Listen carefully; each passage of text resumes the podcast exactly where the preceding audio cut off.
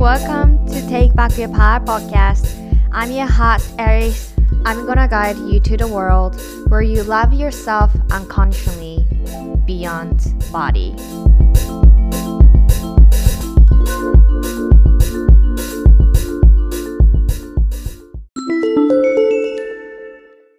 みんなやっほーワクワクお知らせがあります。11月27日日曜日朝8時から今年最後のワークショップを開催します。テーマはボディラブです。このワークショップはもしあなたがこういう経験していたら絶対におすすめです。自分の体に自信がない、見た目に自信がない、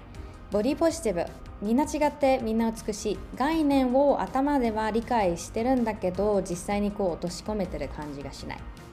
今の容姿のままでは誰にも愛されないという不安や恐怖がある。ずっとダイエットしてきたけど満足をしたことがなかったり自分の見た目に関して自己肯定感が低いと思う。日々の機会を容姿と結びつけフルに楽しめない自分がいる。いつもことあるごとにダイエットの目標を設定している。ありのままを受け入れるなんてできないって思ってる。またありのままを受け入れるイコールダイエットをしてはいけない綺麗を目指してはいけないという思い込みがあってえボディポジティブか自己否定かの二択だと思っている。I feel you because I've been there. このワークショップを通してのベネフィットは誰かの基準に満たそうと無理するのではなくこれが着たいから着るというふうに直感で行動できるようになる。開放的殻を破ることができより挑戦の幅が広がる。よしあしつけないニュートラルなボディとの関係や生き方ができること。何かしらいつも容姿と紐づいてることも容姿を超えて一人の人間として日々の経験をフルに味わうことができる。誰かからの容姿や体型に関するジャッジメントに傷ついたり惑わされなくなる。社会の動きを理解した上でやった方がいいからではなく私はやりたいと思う。私はやらなくていいと思う。などの判断に自信を持って自分軸を太くすることができる。人とも対等にフラットに接することができる。なので自己表現の自由や自分の言いたいこと姿勢がどんどん強くなって満たされるようになる。食事を目の前の数字や良し悪しで判断するのではなく自分がどのように感じるかもっと尊重できたり空腹や満腹感によりえ敏感になるので本当に体が欲しいものを取り入れることができる溢れるダイエットや健康の情報に惑わされずに自分の声を聞く練習がどんどんできる How does this make you feel? これはアリスが実際に何年もかけて学んできたことをワークショップの中でシェアします。正直ワークショップでね学べることは今の日本社会にはすごく革命的な視点だと思っています。2022年もあと少しより深い愛と一緒に自分と進んでいけるようにぜひワークショップに遊びに来てください。I love you!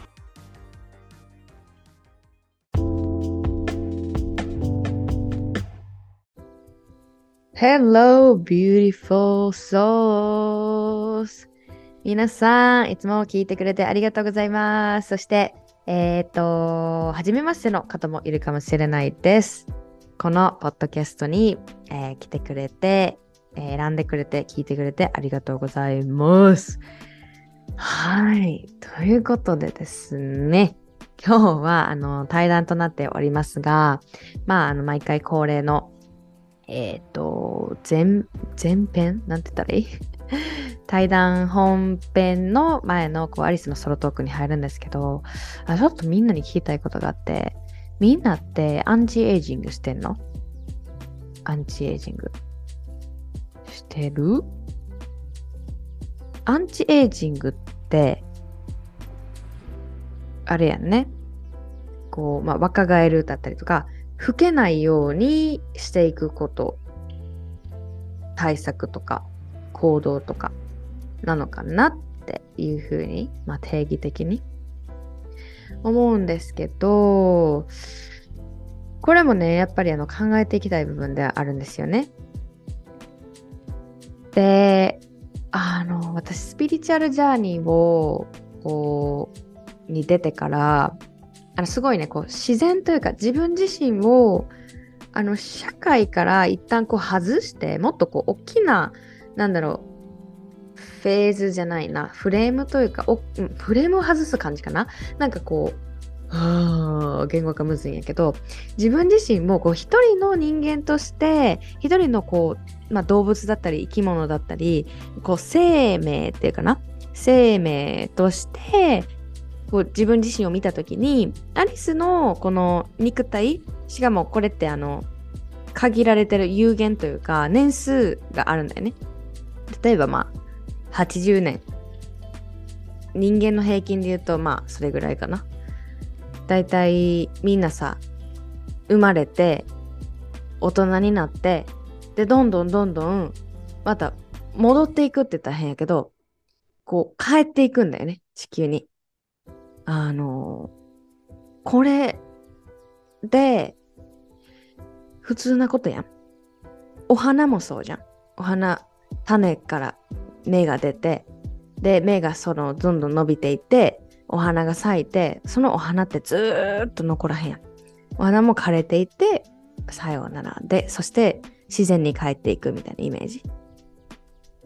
うん、っていうそのなんかうちはすごいこうスピリチュアルっていうとなんだろうこう自然とか、まあ、地球宇宙とかのコネクションうちは自然の一部なんだっていう風に自分を見てあげるからあの社会的な自分はこうだっていうよりかはもちろんそれも絡んでくるかもしれないけどものの見方によっては。っていうよりかはなんか大きく見た時にこう自分がおるみたいな感じのイメージなのね。ちょっとこれ言語がまだむずいなって思うんやけど。でこの年を重ねていくってさ絶対避けられへんや生きてる上でさ。このね。まあ時間もな。それもすごいこう私たちのなんだろう概念というか人間が作り出した概念なんだよね。この時間は1日です。この期間は、えー、1年です。10年ですとかなんかそういう年号をつけるのってさ他のあれ見たことあるかな？えー、っとダンダンダンダンダンダンダンダンダンダンダンインインタインタテスインタステラ これみゆきが好きな映画のねインインタステラだったかな？あインタステラですね。この映画一回私見たことあるんですけどインターステラーですね。あの時間の進み方が違うんだよね。あの惑星によって。宇宙とか地球と。であれすっごいこうあの面白いなって。時間ってコンセプトでしかないなみたいな。時間早いとか遅いとかあれもコンセプトでしかないなみたいな。すごいなんかよしよしとかそういうのじゃなくてなんか時間について考えさせられたんだけどそこで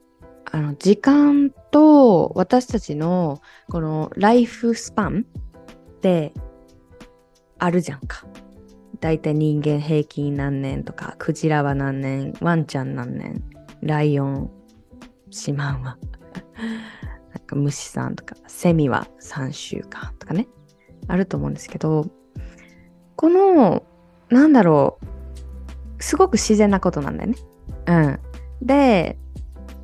アリスは今回のこのアンチエイジングとか、まあ、エイジズムのことについて、あのーすごく素敵なゲスト、ゆいさんとお話ししたんですけど、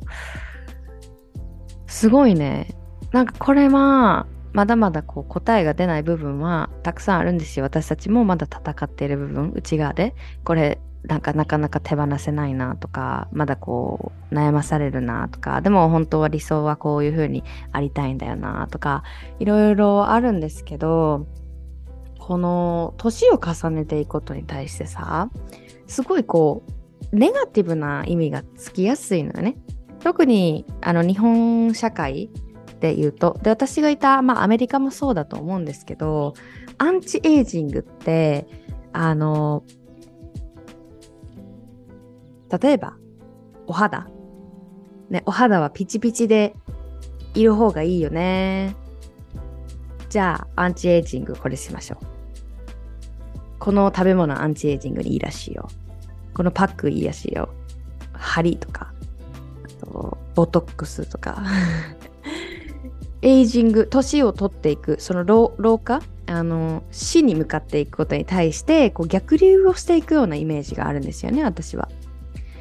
で私はそのアンチエイジングっていうのは、チョイスでありもちろん義務ではないっていうふうに思います。でもちょっと待ってと。それはそうやけどこうなんでそもそも先から言ってるこの自然に逆らった生き方自然の逆を行く生まれて大人になってそして帰っていくそのライフサイクルがあるじゃん自然界にも自然界にもっていうか私たちを含む動物のねなんとか自然連鎖って言われうん、動物のキングダムだったりとか植物もそうだし、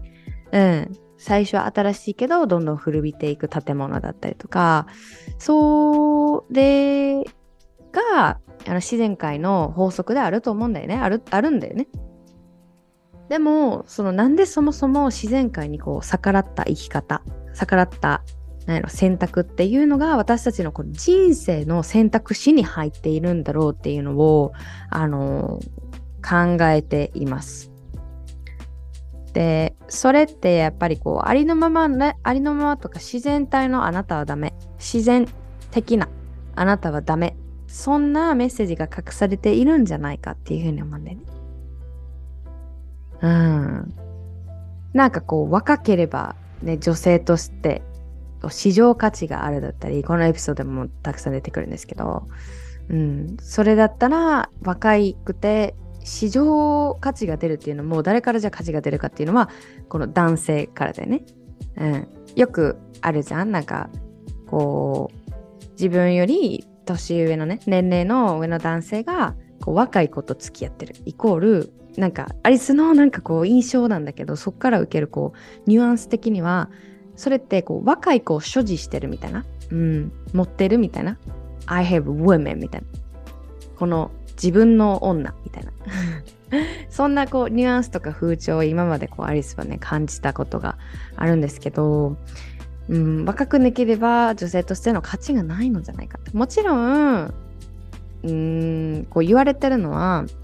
なんかうちもこうもっとパートナーと言い合いというかディスカッションしたことあるんですけど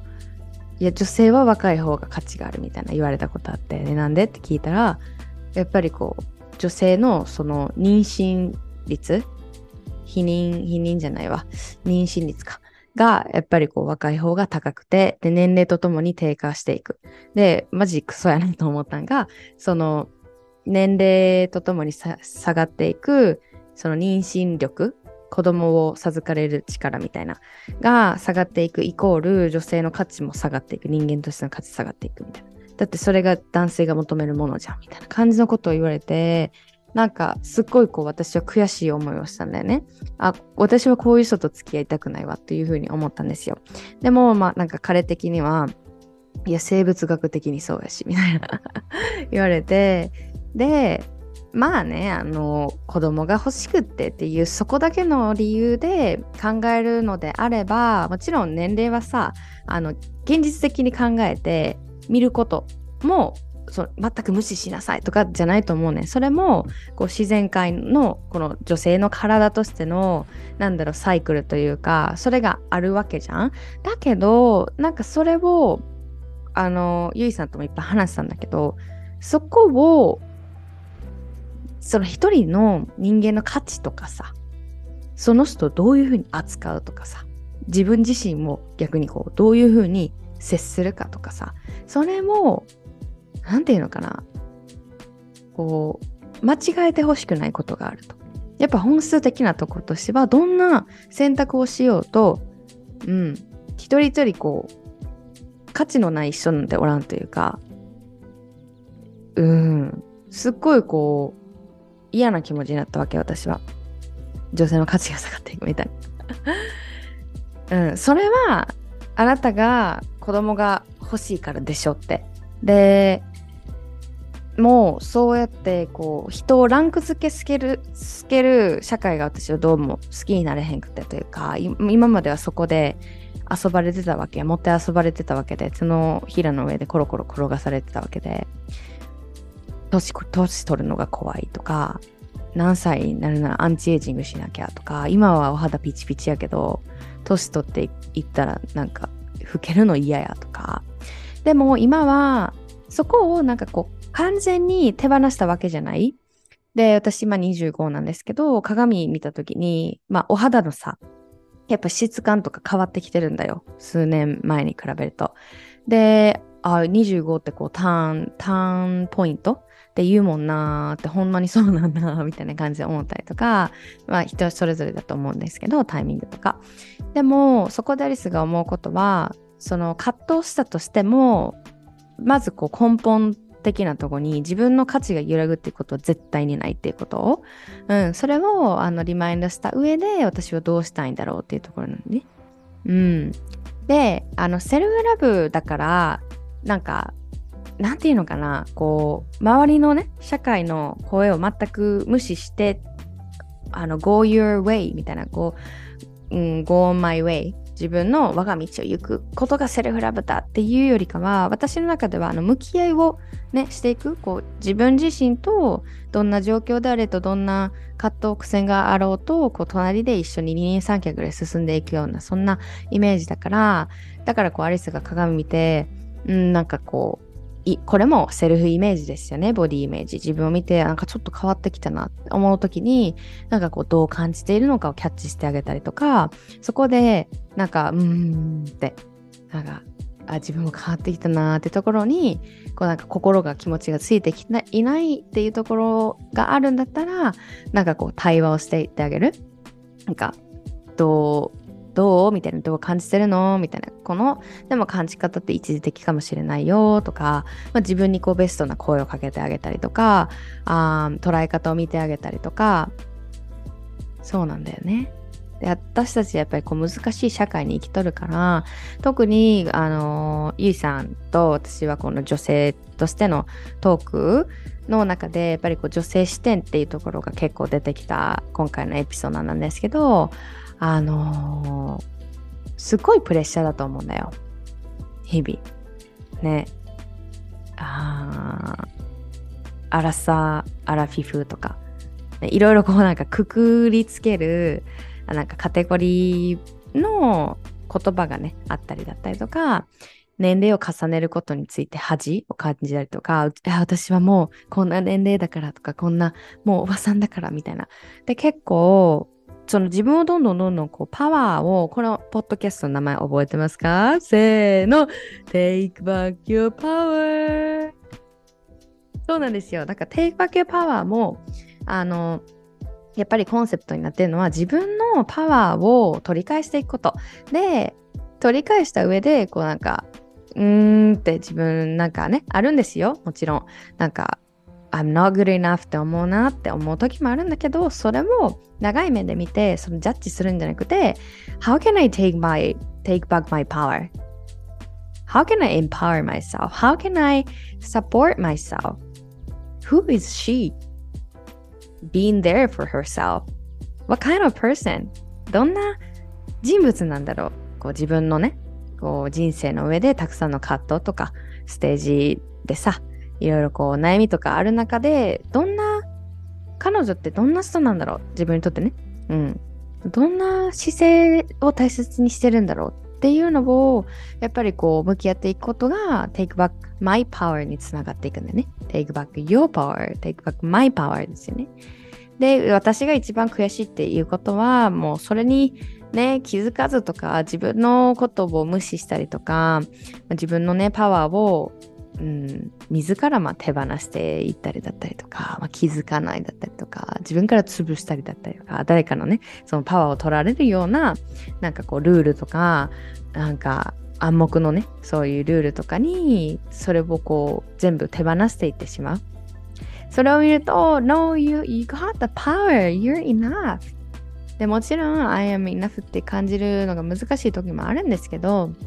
なんかこううん、私自身はどんなステージのね女性も美しくってどんなチョイスをしている女性ももちろんあのここは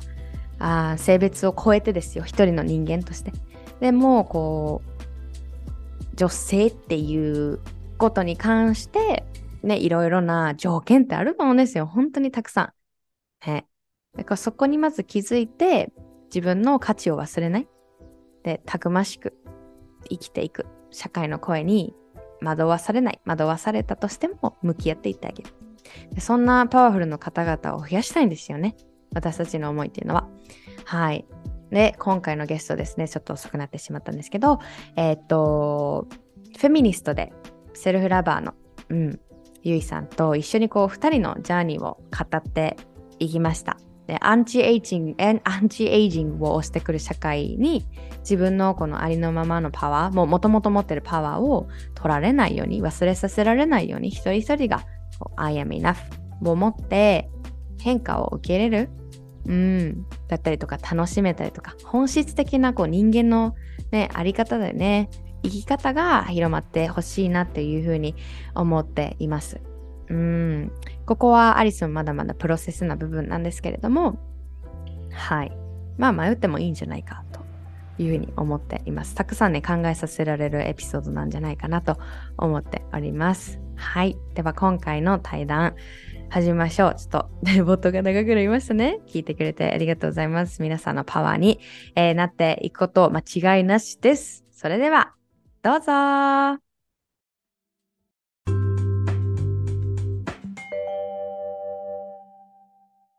それではゲストのゆいさんです。お願いします。こんにちはよろしくお願いしま Thank you. ありがとうございます。はーい。じゃあ、はい。えーっと、ゲストの皆さんにね、よかったら、ゆいさんのことを教えてほしいなと思うんですけれども、はい。お願いします。ね、皆さん、あの、アリスさんの、ポッドキャストで、こう、登場するのは初めてなんですけど、すごく今日楽しみにしてました。ゆいです。よろしくお願いします。お願いします。はい。私の簡単な自己紹介をしますと、えっと、Be Your Shoes 22っていう、あの、インスタグラムのアカウントで、こう、身近な、こう、ジェンダーだったりとか、フェミニズム、主に人権に関する問題について発信しています。で、こう、一人の、私フェミニストなんですけど、一人のフェミニストとしてのこう考え方だったりとか、日常で、こう、と思うことだったりとか、あとは投稿の内容ではよくその日常で見落としがちだったりとか、なんとなく違和感を感じたり、もやもやするなっていう思う、こう、ジェンダーに関するステレオタイプ、固定観念だったりとか、あとはバイアス、偏見とか、あとは社会においてこう、普通ってよく思われていることで、あ、なんかもやっとするな、みたいな、そんな感じのコンテンツを、えっと、マイペースに発信しています。なので、もうすでにこう、フェミニズムについて知っている方はもちろんのこと、あの、あまりこう、馴染みがないとか、うん結構勉強をこれ、これからしていきたいなって思っているような、な、そんな方たちにも向けて、こう、少しでもこう、フェミニズムが身近に感じられて、あの、なんかこう、息苦しいなっていう思う、この社会に対しての何かアクションだったりとか、そんなものにちょっとでもつながれたら嬉しいなっていう思いで、あの、発信しています。今日はいっぱいアリスさんと話したいなと思ったので、よろしくお願いします。ありがとうございます。お願いします。はおー、そんなね、あの、ゆいさんは実はハワイに留学したことがね、あるということなんですけど、なんかそのはい時の話もよかったら聞いてみたいなと思うんですけど、ハワイは、えっと、大学の留学で行ってたんでしたっけ？はいうん。そうですね。ハワイは、えっと、3年半ぐらいいて、ちょっと早めに卒業したんですけど、っていうのもうん日本で1年間大学行ってたので、うん。そのクレジット単位を持って行って、あはい、それでちょっと早めに卒業できたんですけど、ーうん。ハワイですごく刺激的な毎日を過ごしていまして、うんうん。まあそこで、あの、フェミニズムとの出会いもハワイだったんですけど、うん。まあ授業でこう、ジェンダーのクラスをよく取ってたんですけど、一番最後のセメスター、卒業する間際に取ったジェンダーのククラスが特に本当に印象的で、うフェミニん。ストのプロフェッサーからこう教えてもらったんですけど、それまでこうフェミニズムに対して私自身すごく怖いとか、フェミニうん。ストがやっぱりこう過激的な考え方をしているとか、うん。なんか怖いとか、そういう集団のことだっていうふうにずっうん。と勘違いしてて、まあそれもメディアの描かれ方とかとすごく影響されて、あの、まあ、自分自身が悪かったっていうよりかは、そういっうん。たバイアスが結構刷り込まれてたってこともあったんですけど、なんかそこで大学の授業で学術的に、フェミニズムって本当はこういうものなんだっていうその性差別をなくすこと、反対することだったりとか、女性をエンパワーして、まあ、社会における、まあ、いろんな機会とかうん権利をこう守っていくための動き、そういう考え方を支持することなんだっていうことを、こう、初めて知って、あ、自分ってむしろ今までフェミニストだったじゃんっていうことに、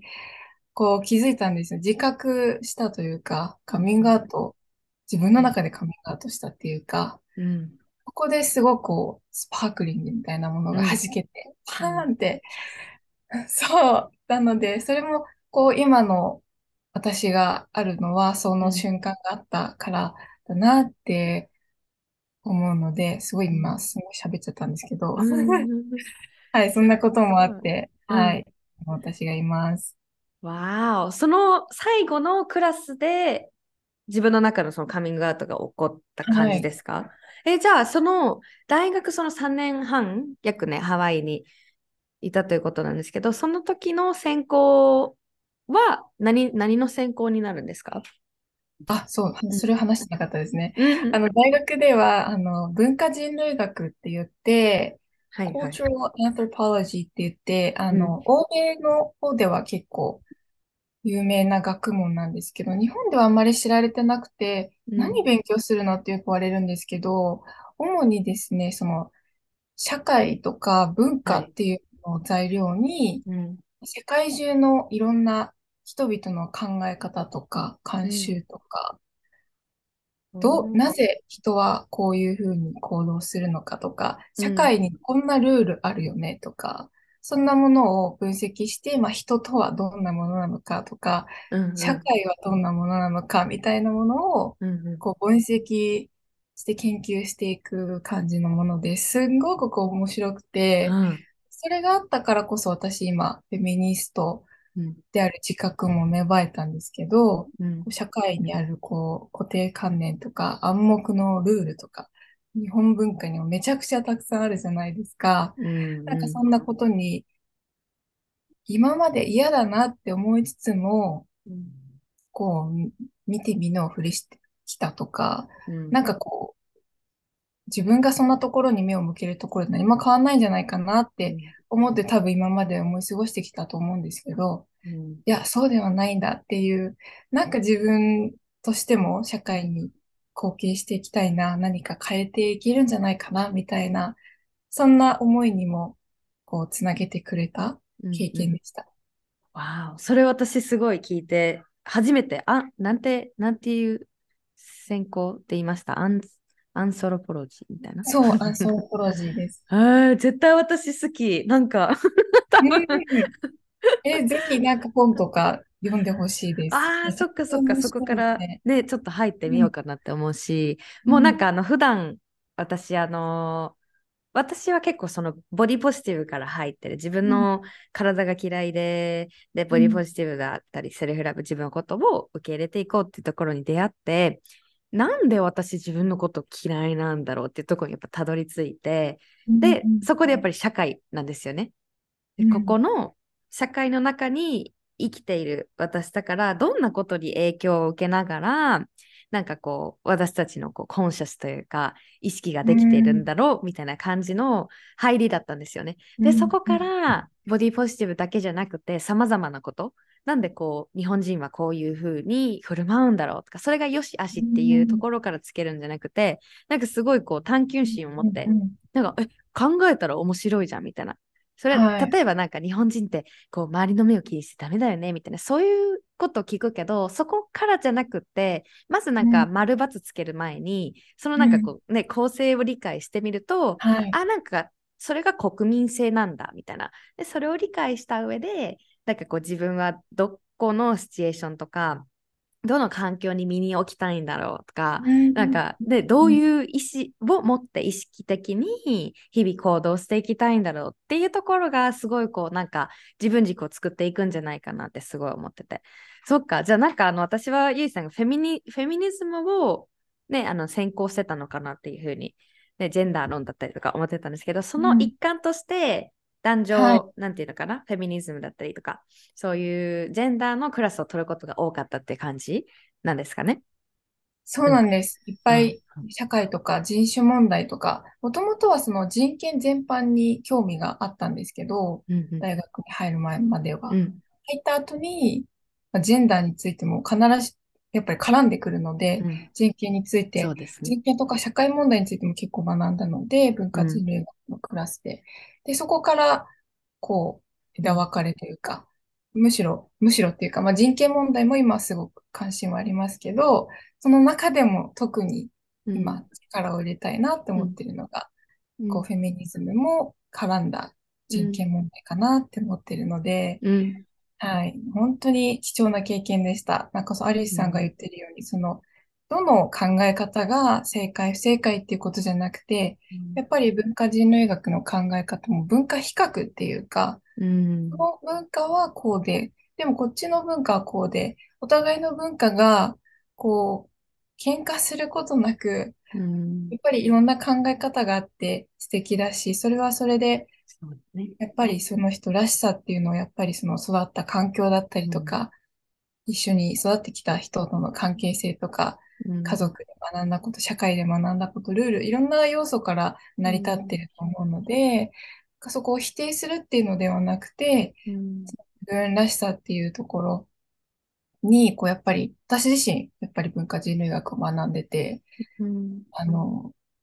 英語にコンプレックスを持ってた時期があったりして、うんうんなんで、日本でもっと英語ネイティブみたいにペラペラに喋ってから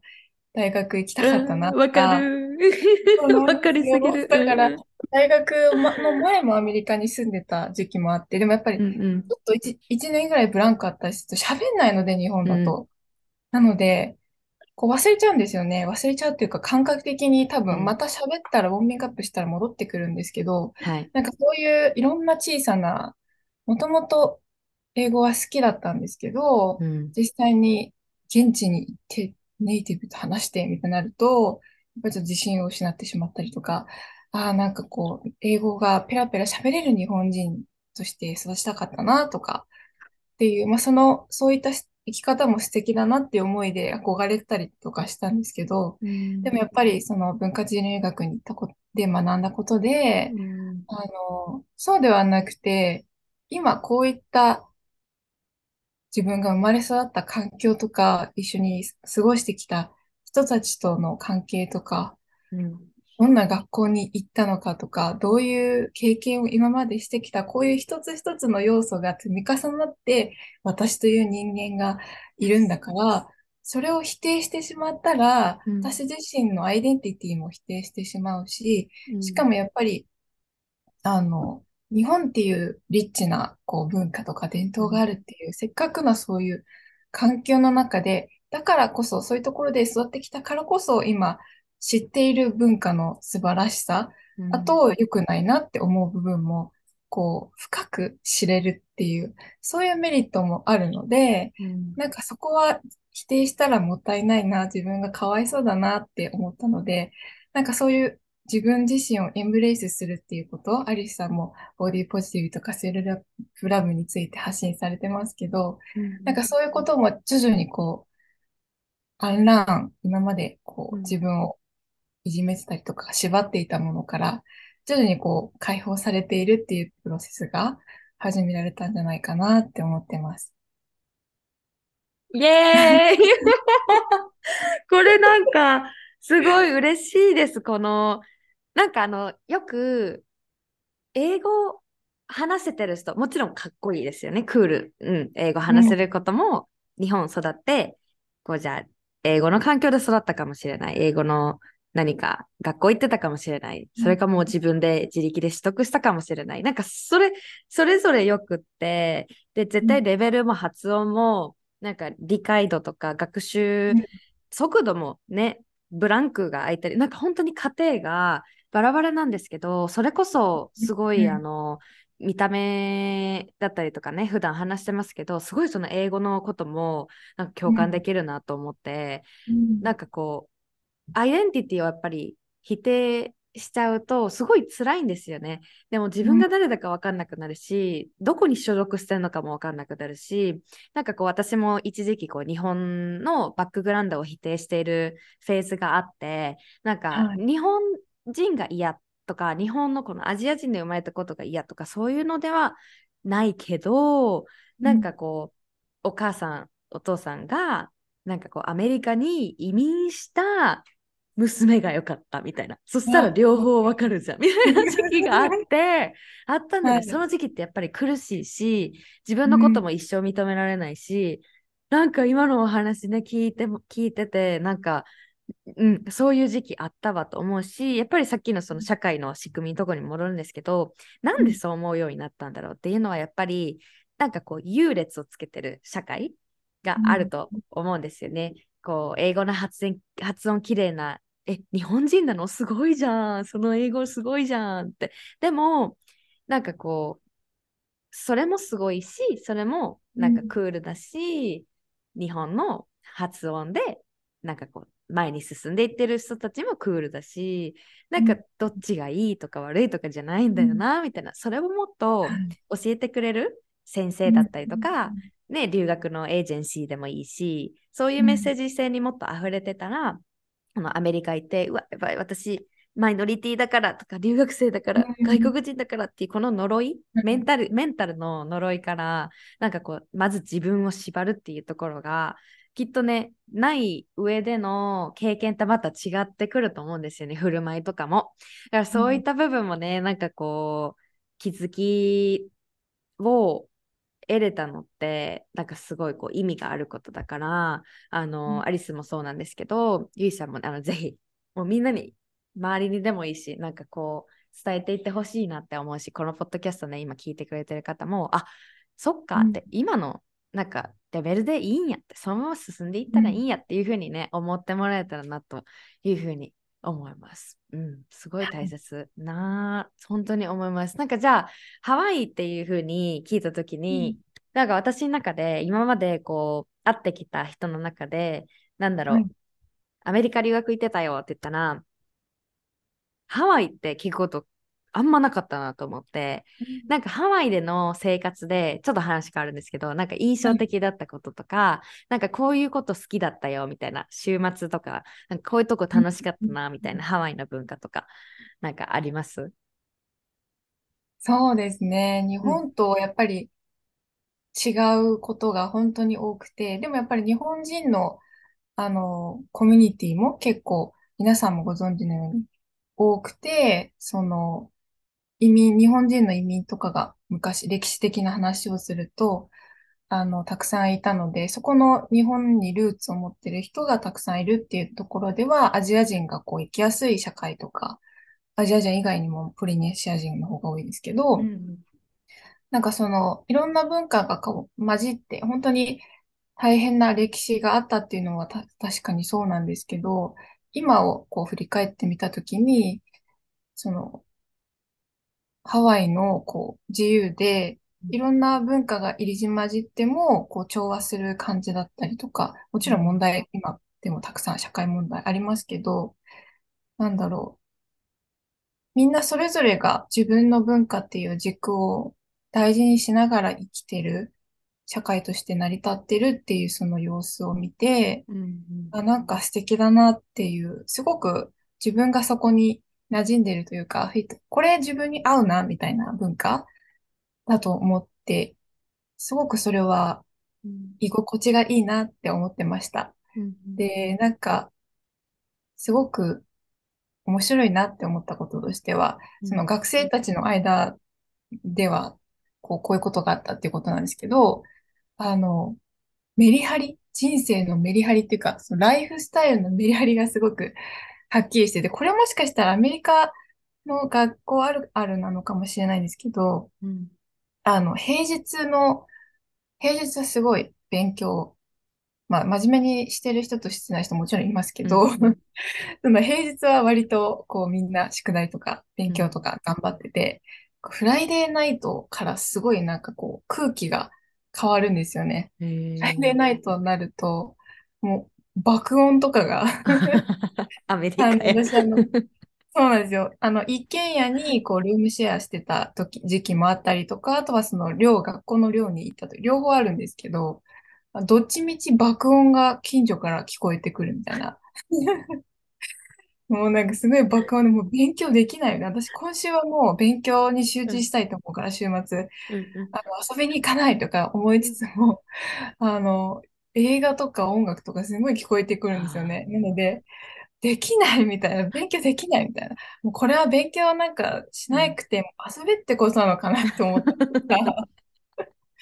そこのなんかこう切り替えがすごいはっきりしてて面白いなとか、もうんうんのメリハリ大事なんじゃないかなってうんはい、思うので、そうんこはなんかすごい笑いながら、ちょっとうんこう、ブツブツ言いながらも、なんかこう、面白いな、楽しいなって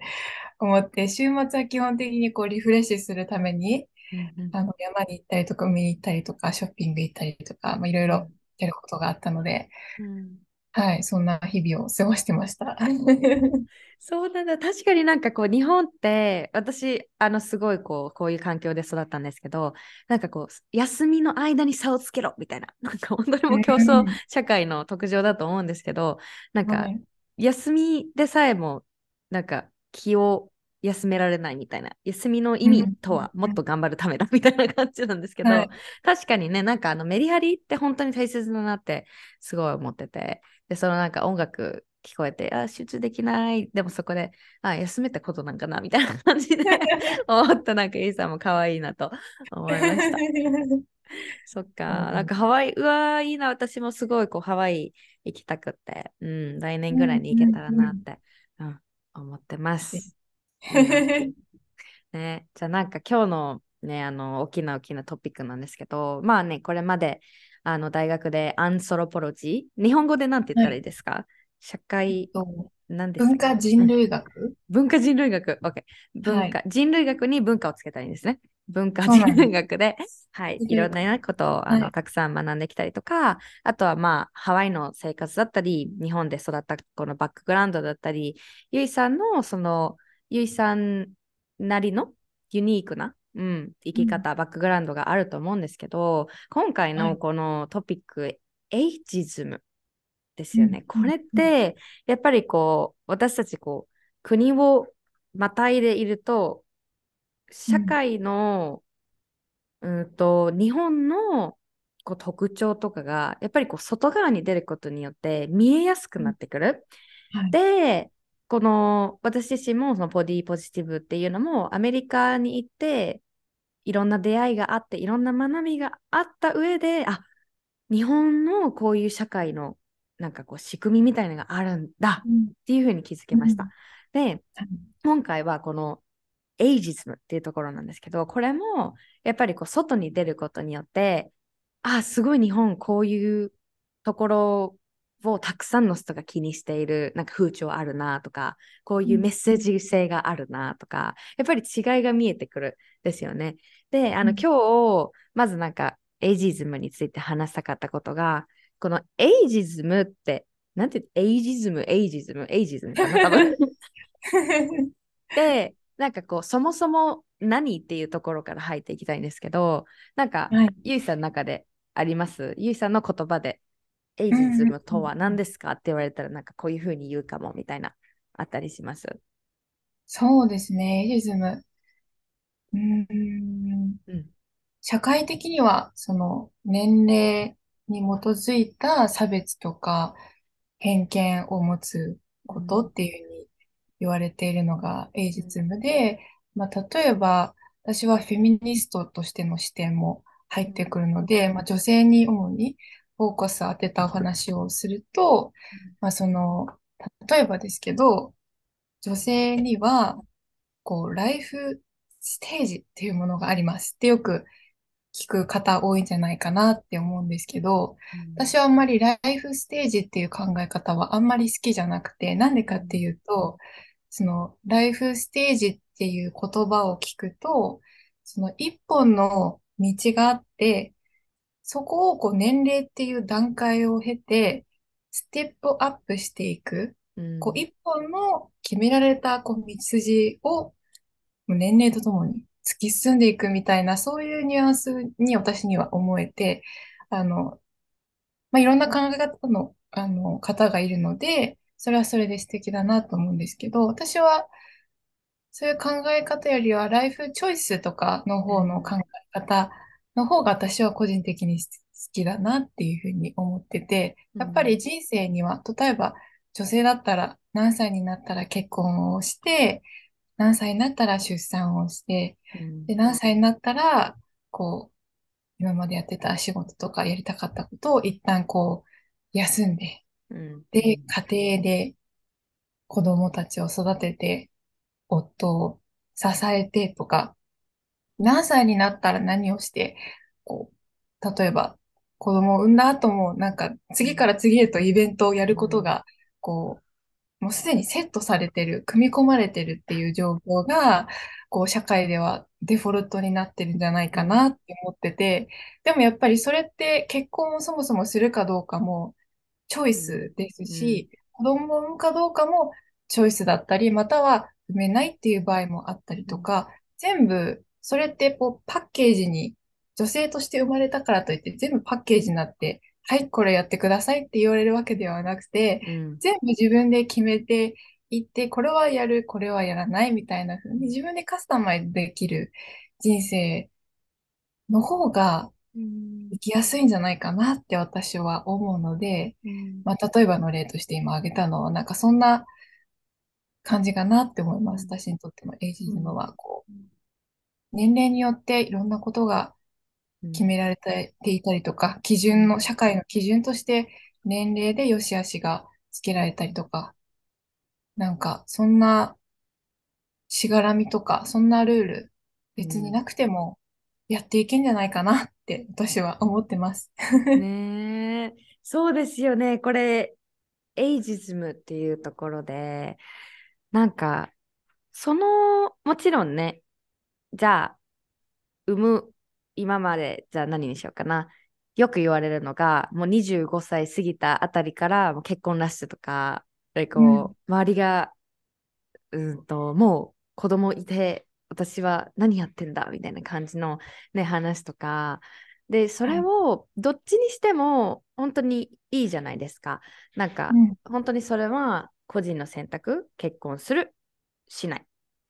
うん、子供のこと、あとはまあ、離婚もあるかもしれない。あとは、わかんない。なんか家族のこととかいろいろ絡んでくると思うんですけど、それを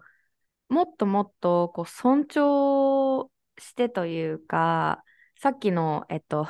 社会人類学のところに、戻ってくると思うんですけど、なんかそれぞれのこの判断で良くないっていうところ、うん、でどっちがいいとか悪いかっていうのはなんかこう個人的ななんていうんですか主観？主観的っていうのかな、なものだけであって、私のすごいこう問題視してるところっていうのはあのそれ自分のその主観的なフィルターを通して相手になんか、え、なんで子供いないの？とか、え、結婚したんでしょ、うん、子供いつなの？とか、なんだろう、うん、こう、決めつけだったり、ジャッジが入っていたりとか、それってやっぱこう誰かにしてるってことは自分自身にもしてるってことっていうふうに思ってるから例えばねなんかこう20私今25なんですけどじゃあ仮に私がうんと誰かを見てわ同い年の、ね、同級生の子が子供できた。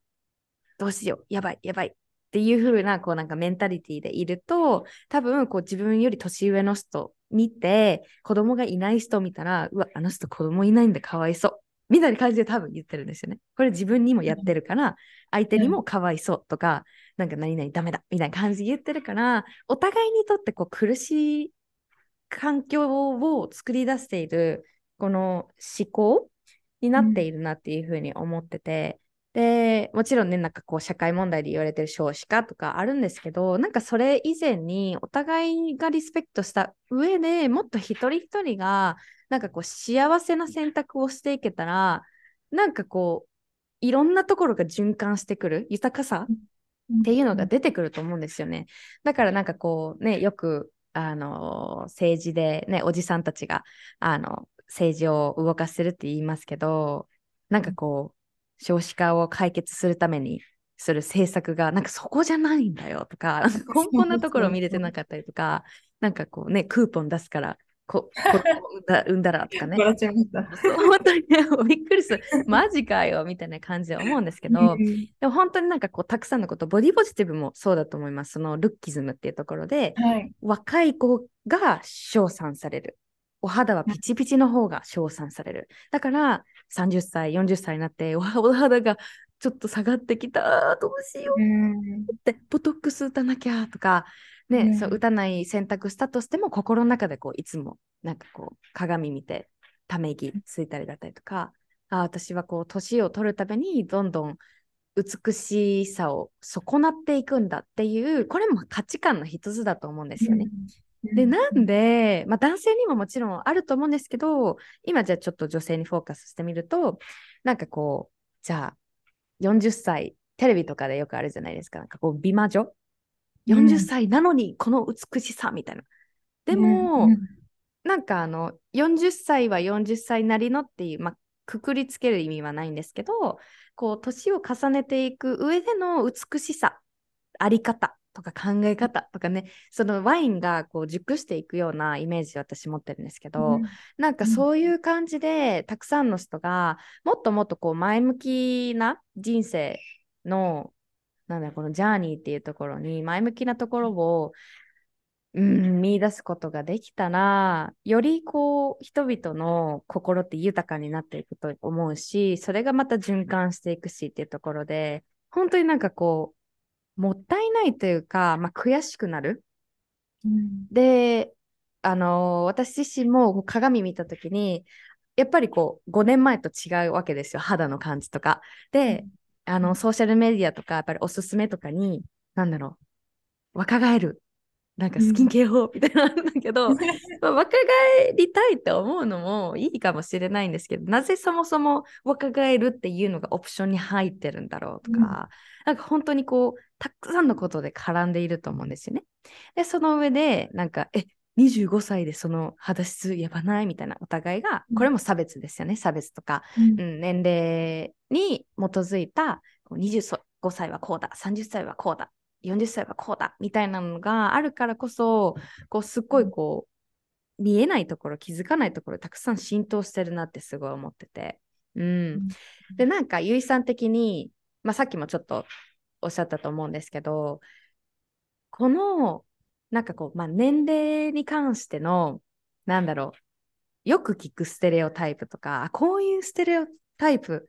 あるよな、みたいな、なんかあったりします？なんかゆいさんの年齢のことでもよく聞くようになった最近とかでもいいし、なんか広告で見るな、こういう表現法とか、テレビとか、なんか今思いつくのあります？どんなことがあります？ステレオタイプ。そうですね。よく、例えば私ドラマを見るのが好きで、はい。ドラマをたくさん見てるんですけど、普段から。よくドラマで、日本ドラマでありありな、うん、こう、かん、描かれ方とかって結構皆さん知ってると思うんですけど、例えば、その、おばさんを、うん。こう、批判するうん。空気、文化みたいな部分だったりとか、あとはまだ彼氏いないとか、そもそも相手が、女性だったら相手がうん恋愛対象が男性だとは限らないんですけど、まだ彼氏いないのっていうフレーズとか、いつ結婚するのとか、うん。あとはその、うーん、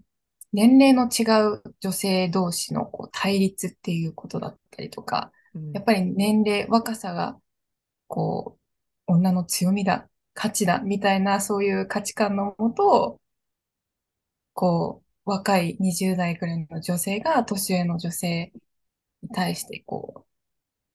う、うん、批判するとか、自分の方が価値が上なんだよ、ふん、みたいな、うん。なんかそういう描かれ方がされていて、まあちょっと、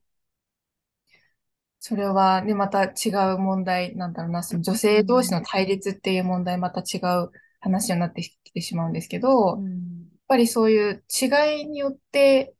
価値がこう変わるかっていう、そういう話じゃないじゃないですか。そのうん違いによってその人らしいこうユニークがあるとか、ユニークさがあるとかっていう話なのに、そもそも。うんなんかそこで女性同士の分断が生まれてしまったりとか、うんあとは良くないなって思うこととしては、その、なんだろうな、みんな年齢を重ねていくっていうのは平等じゃないですか。この人は絶対年取らないみたいな、絶対ありえないと思うので、この世界で。うんなので、みんな同じ方向に向かっていってるんですよね、確実に。うんただ、何年に生まれたのかっていうのがみんな多少ずれがあって、うんあの、年齢、今の年齢が15歳なのか31歳なのかっていう違いなだけなので、みんな同じ方向にいずれ向かっていくにもかかわらず、将来の自分を遠回しにこう、うん。批判してるっていう、その構造、現象が私はすごく残念だなってうん。思ってます。なので、例えば今21歳で、まあ、社会的には、こう、すごい、特に女性は、20代の女性ってすごい好まれるじゃないですか。うん。すごく皮肉まじりに言うと、うん。求められている、まさに求められている年齢層だと思うんですけど。うん、なのでやっぱりそこで女性自身も、あ、すごく必要とされているとか、美しいっていうそのターゲットの中に自分は入っているんだなっていうことで、こう価値を見出したりとか、今の自分いいなって思えたりするっていうのは、本当に一時的なものであって、なんかその、何歳だから自分は素敵だとか価値があるんだっていう考え方にずっとこう頼っていると、やっぱりもっと年齢を重ねて30代、40代、50代になった時に、こう、自分へのこうリスペクトとか肯定する思いが、こうやっぱり軸がないからずれていってしまったりとか、今まだ若くても将来の自分に対するこう恐れうん怖いとか、恥ずかしいとか、自分はいずれ向かっていくもの、自分、将来の自分をまあ、で、いじめてるっていうことにもなってるので、なんかそういうのが、こうメディアとか広告とかから、こう、破片、ピースのように、毎日のようにこう、降ってくるっていうのが、こう、知らないうちに、こう、私たちの中に潜在している、な内面化されてしまっている、そのエイジズムのコンセプトなんじゃないかなって思います。うーん、これ、褒め言葉に結構現れてますよね。なんか、うんもう若くていいんだからとか、なんかこういう挑戦ができるのも今のうちだよとか、何がありますかね？なんかこう、ね一見褒められてるんですけど、うんど、うんどんなあります？なんか、褒め言葉あるある。そういう年齢系で。何がありますね。うん。若いのにもったいないとか、何がもったいないやねんな、もうとか思って。そう、あと、うん。うん、そうですね。何歳、あと逆に、うんうん。あ、エイジズムっていうと、あの、年を取っていること、主に多分年齢が上の人に対する差別とかだと思うんですけど、まあ、逆に言うと、もう何歳、まだうん何歳なのに何々ができてないっていう、なんかその年齢至上主義っていうところも絡んでくるんですけど、そっちもあるのかなとか、うんうん、なんか、いっぱいありますようね。んうんうん。ある。何があるやろ、いっぱい出てくるはずなんですよ。これも、まあ、例えば、じゃあ自分より年上、すごいこう日本の文化って、えーっと、うん。自分、年齢ってこう関係してくる場面が多いじゃないですか。こう自分より年下だったら先輩、下だったらまあ後輩みたいな、こういうところって結構あると思うんですけど、うん。例えば、じゃあ、上の人がもっと偉いみたいな感じだと、なんかこう若者のくせにってなったりとか、なんか大学卒業したばっかりなのに起業なんかしやがってみたいなとか、なんかはい。逆,、逆もあるというか若いだけが、あのいいっていうことでもない、はい。うん、舐められたりとか、そうですよね。ね、見下されたりとかっていうのはありますね。うん年齢が軸っていうか、年齢が大事な要素なので、うんうん。良くも悪くも、その年、年を敬う文化とか、うん。まあその敬語文化っていうところで、どうしても避けられない部分もありますし、うん。まあ年上だから敬語を使いたいっていう考え方が、を否定したいっていうわけではないんですけど、なんかそこまで年齢って大事みたいな、その例えば初対面で会った人に何歳とかって、あんまりこう、ね、うん気にしない人ももちろんいると思うんですけど、嫌だな、不快だなって思う人もいるんだっていうことを、なんか、もっと知ってもらいたいですよね。うん。なんかそこ、その会話一つをとっても、うん。あ、やっぱ年齢って大事なんだなっていう、なんかそれが浮き彫りになってしまう会話というか、うん。ことは、うん、何歳なのって言われて、やっぱり答えなきゃってなっちゃうじゃないですか。うんうんうん、で、そこで、あ、ですね。この人は、こう、頭の中で、あ、この人は自分より年下なんだな、とか、あ、この人意外と私のより何歳も上だった、みたいな、なんかそういう考え方ないですか？そうそうそうそうそう。そう。なんだろう、なんかこう、数字をただの数字として見れない。やっぱりこう私たち物事に、まあ、数字とか特に意味をつける、つけてるのは私たちだけであって、で、特に、あ、何歳だからこういうふうに振る舞わなきゃとか、なんかすごい面白いなってこれ、うん、うん。思いますね。うん。わあ。あと、まあ、年齢、あと何がありますかね。うーん。うん。20あとは誕生日とかで、はい、はい、はい。うんと、なんうん。か私もなんかその年齢に対するコン、コンプレックスっていうか、私気づいた時から年を取ることが怖いみたいな自分がいたっていうことに、大人に、大人になっていうか、フェミニズムに関心が強まってから、自覚が、自分がフェミニストだって自覚が湧いてから、そういうこと、自分の中にあったこう潜在意識みたいなものに徐々にこう気づき始めたんですけど、うん。今思うと、大体高校生ぐらいの時から、そのフィアみたいなものが、エンザイティみたいなものがあったんですよ。で、当時は、まあ大人になってからと比べればまだレベルとしては少ないと思うんですけど、年齢を重ねるごとに、それがこう、その声がでかくなってくるというか、自分の中でうん、う、んうん大丈夫みたいな。うんまだ確か、あなた今まだ若いよ、みたいな。あー 世代としてはまだ18だから、みたいな。うんうんうんまだ大丈夫、みたいな。うんでもどうしよう、何年後、あと何年後したら、みたいな。うん私はなんかその市場価値がさ下がるんじゃないかとか、なんかそのよく売り切れるとかっていう言葉、うん言いますね女性のね、うんあるじゃないですか。うん結婚何歳まはいはいで結婚してないと売り切れとか、うんうん何か欠点があるから結婚できていない。そもそもしなきゃいけないってもおかしいんですけど、何か問題があるから売れ残っているんじゃないか。うんその、結婚は何歳までにするっていう概念のもとそういう、こう、偏見ってあると思うんですけど、うんなんか、それはありましたね。何歳、怖い。とにかく怖いっていう。将来何、何歳になった時に自分は社会でどういうレッテルを貼られるんだろうとか、それがずっと怖かったです。自分の中で。うんうんそうだね。そのなんか、20、じゃあ、恐ろしくないですか？これちょっと今、私もすごい、うんあの、後でシェアできたらなと思うんですけど、すごいそういう部分があって、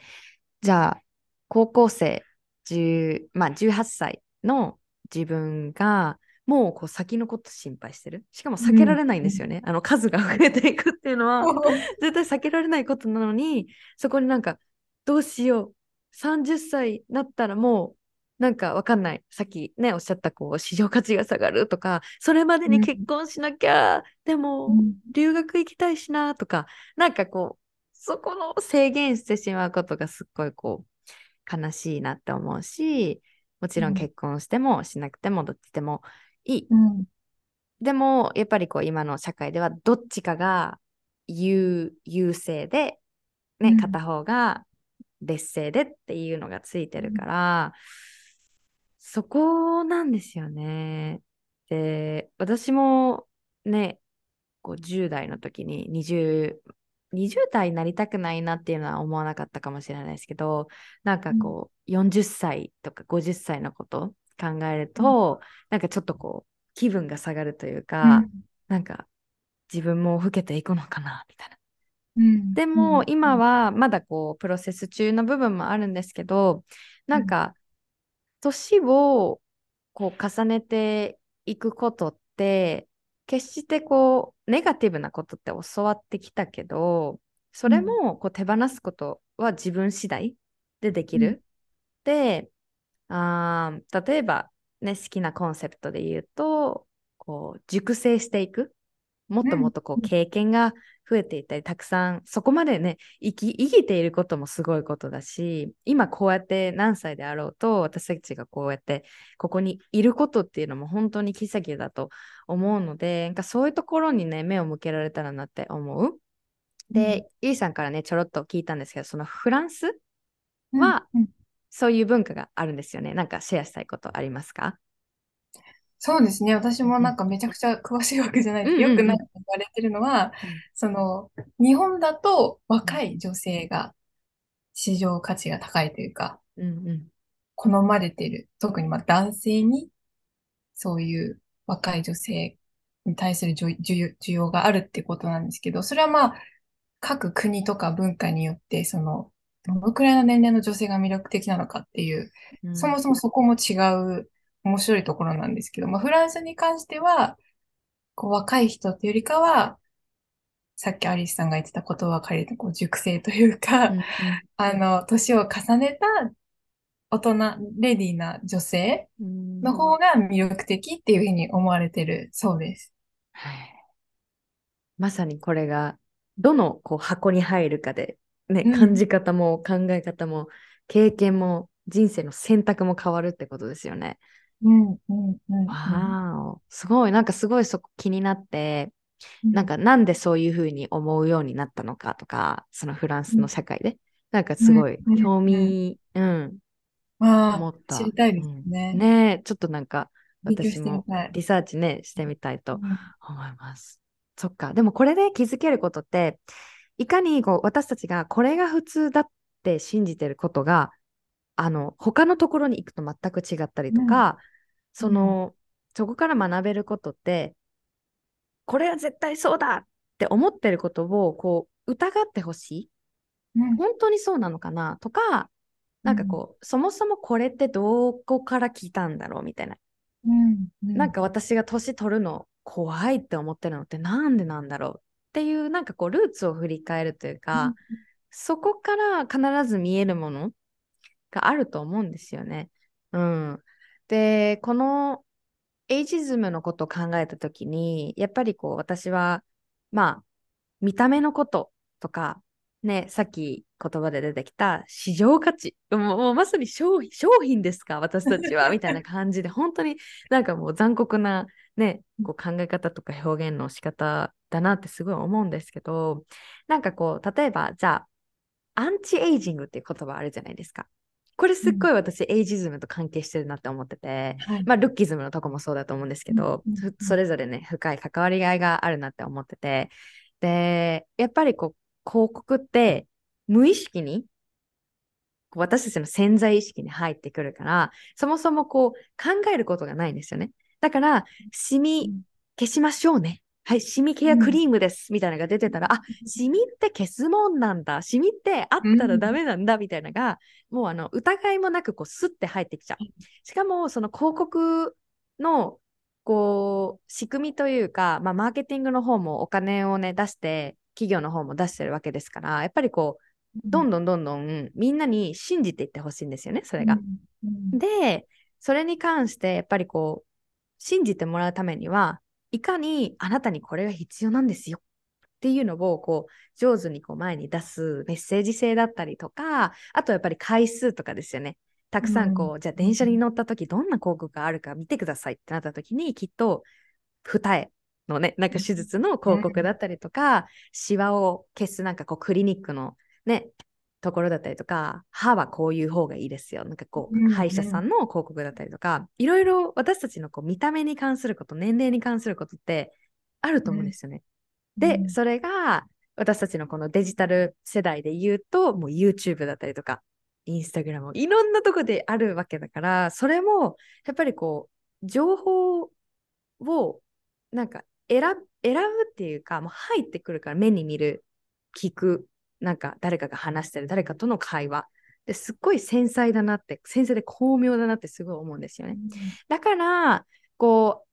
う、40、40歳からの、まあ、なんかアンチエイジングみたいなとかも言葉聞くんですけど、40歳とか、うんまあ30歳になったら、アンチエイジングするもんなんだ、みたいな、そのうんディフォルト、もともとそういう設定なんだ、みたいなところにいるから、私すっごいこう、最近、そこにこう、疑問というか、まあ、葛藤を覚えてて、で、うん。なんか今までの考え方がやっぱりあるから、あ、もうすぐね、こうまあ、四捨五入したらだけど、30になるにつれて、お肌のケアをなんかもっとこう本格的にした方がいいんじゃないかとか、でもなんかそもそも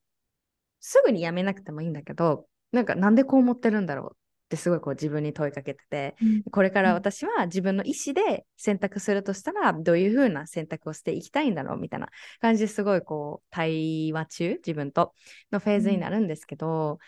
でもなんかちょっとこのポッドキャストエピソードを聞いてくださってる皆さんと一緒に、なんか、あこういう広告あるよねっていうのをまず自覚するところからなんか始められたらなってすごい思うので、なんかこうゆいさんと一緒にうんこういう、なんだろう、広告？アンチエイジングに関して？あるよねみたいな、ちょっとなんか上げていきたいなと思うんですけど、なんか、ゆいさんどうです？こういうのあるよねみたいな。アンチエイジングめちゃくちゃありますね。やっぱりアルゴリズムとか。うん。で、やっぱり YouTube とかインスタとか皆さん使ってる方はご存知だと思いますけど、止められない、どうしても。うん。入ってきますよね。どうしても入ってきちゃうんうんう。で、私以前インスタで、あの、投稿したことで、あの、エイジズムに関する投稿を何回かしてるんですけど、そのうちの一つで、その、広告になぜ不快感を私たちは感じるのかっていう、その原因について深掘りしてた投稿があるんですけど、そこで取り上げたスクショして撮った、スクショもしたか、したくなかったんですよ。嫌だから。うん。でも載せたんですけど、うん。なんかそれは、その年取ると、なんかこう、顔がたるんでくるでしょ？みたいな、そんなことをその、夫と妻の会話の場面で、うん。その夫が、まあ、年取ってくるお前なんか、みたいな、そんな感じのことを言ってるんですけど、まあ、顔がたるむとこう、シワも増えてきて、まあ、顔中シワだらけのラフィフおばさんだよ、みたいな、そんなことを言ってる広告を私取り上げたんですね。うんうん。で、まあ、そもそもの、まあ、フェミニズム的な観点で言うと、まあ、女性、えっと、女、女性がそもそも男性からこう、評価されて、それで価値が定まるってところは、そもそもそこ間違いなんですけど、まあ、それは一旦置いておいておいて、なんだろう、その、年齢、なぜその、うん特に女性に対してのエイジズムうんがこんなにも巧妙にメディアで描かれてるのかっていうところ、やっぱりこう、うまいんですよね。本当にアリスさんが言ってるように。その、需要と供給にやっぱりマーケティングだから合わせてくるというか、うんうん年齢気になってくるお肌がちょっと、シワがとかシミがっていう、そういう年齢に合わせたものをちゃんとうまく使いこなしてるので、うん。あちら側は。うん。で、なんか私、あんまり好きじゃないなって考え方として、その、アラサーとか、アラフォーとか、ラフィフっていう考え方。もちろんそれ使いたいっていうその分かりやすいので、大体年齢層こんくらいでしょってくくるとき確かに簡単ですし、効果的なので、うんあの、それ自体が悪いっていう話ではなくて、個人的に私はなんか、あまり良くないなって、良くないっていうか、あまり心地よくないなって思う理由としては、なんかそのステレオタイプができちゃうんですよね。うんアラサーっていう言葉ができたことで、うん。アラサーとはどんなものなのか、どういうふうに行動して、どういうファッションとかメイクを見つけて、こういうふうになるものなんだ、みたいな、こう、新たなカテゴリーができてしまったっていうことで、じゃあ、今私これからアラサーになるので、じゃあこういうふうにし、しなきゃいけないんだ。こういうふうに自分は、あの、行動しなきゃいけないんだ。こういうファッションを身につけないといけないんだっていうのが、こう消費者にとっても、なんかそれが当たり前になってしまうっていうか、雑誌見てても、あ、アラフィフ、あ、わかった。アラフィフだからこれを見るんだとか、これの情報を信じるんだ、取り入れるんだみたいな、なんかそこがすごい巧妙だなって思います。その言葉、ターゲティングっていうことなのかもしれないですけど、そのターゲットで引きつける。アラサー、アラフィフ、アラフォーっていう言葉で、あ、自分に対するメッセージなんだっていうのが、その、その、なんていうの、動線がすごくはっきりされちゃったなっていうのを、すごい問題視してます、私は。確かに。確かに、その、わお、今すごい面白いなって思ったのが、まあ、アラサー、アラウンドサーティっていうことですよね、多分その言葉来たのが。それを単に、こう、まあ、調査で30代のなんかグループは、40代のグループはこういう傾向にありますみたいな、そういうところで、なんかこう、アラサーの女性とか、なんか私は、まあ、肯定できる。けど、なんかこう、アラサー女子の特徴とか、わかんない。なんか多分ありますよね、こういうの。まあ、はいアラサーファッション。まあ、それが決まって悪いってわけじゃないけれども、もちろんこのマイナス面もあるっていうところは、うんしっかりこう、見比べていきたいというか、で、その上で、これからどうしていきたいのかっていうのもあるし、私もこう、アラサーっていう言葉使わないですね、そもそも。うん。なんか、なんか違和感感じる。ちょっとまだ私、言語化できないんですけど、うんアラサー、多分まあ、アラサーっていう言葉にまとわりつく、あの、うんステレオタイプとかが社会からこう、言われてきたからこそ、そもそもまあ、じゃあそれを使わないでおこうっていうふうになってるのかな。うん、うん。思いますね。アラサー、アラフォー。え、わかん。ない。なん。か、いっぱいいっぱいありすぎ、ありすぎません。なん。か年齢に関して。そうですね。なん。か、アラサーってなん。か私調べたときに以前、なん。か2006年ぐらいにうん。なん。かよく使われ始めるようになったこう和製英語、もちろんそんな英語ないんで、ないじゃないですかうんうんう。んないですね。うんなんか和製英語らしくって、まあ当時はその年齢をこう、オブラートに包む、曖昧にうんするための言葉として流行し始めた。うんうんで、その後に、そもそもアラサーっていうものが最初に作られて、その後に、あ、じゃあアラフォー、アラフィフみたいな感じでできたらしいんですけど、うんでもそもそもそれっておかしいですよねって話したかったんですけど、アリスさんと。その、オブラートに包むって何？みたいな。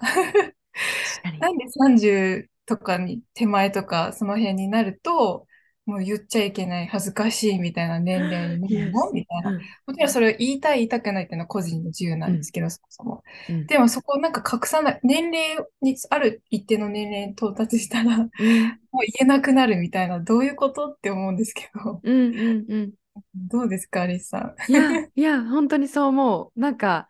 うちの、まあ、お父さんはまあ、男だけど、まあ、私が子供の時に、すごいこう、印象的だったのが、まあ、お父さんお誕生日おめでとう、みたいな、言った時に、うんうん。なんか、もうこんな年になって、なんか、よろ、喜ぶことじゃないみたいな。言われた時に私がちっちゃい時に、え、そうなん？みたいな。まあそこで年を取ることは、こう、うん。あんまりこうポジティブなことじゃないっていうのも間接的にとか、ま、学ぶわけですよね。で、うん。この年齢、特に、まあ、今のお父さんの例だったんですけど、こう、ちっちゃい時にやっぱり教わったこととしては、その年齢は聞かないのがエチケットよ、みたいな。うん。でう、ん年上の人に特には、うんそういうなんか描写とかメッセージ性って、あんまり思い出せないんですけど、今ここの頭の中にあるってことをどっかで覚えてるんですよね。はいこう年齢のことを言えない人に会ったとか、いや、あんまり私は年齢のこと言いたくないんです、みたいな。でもちろんそれは個人のせ決断として尊重はするんですけど、でもそもそも、なんか年齢を言うことに恥を感じるっていうところも、これも絶対社会から来てるから、うんそこに関しては私もあのすごい考えてました。で、私はあの年齢に対して、こう例えばじゃあ、うー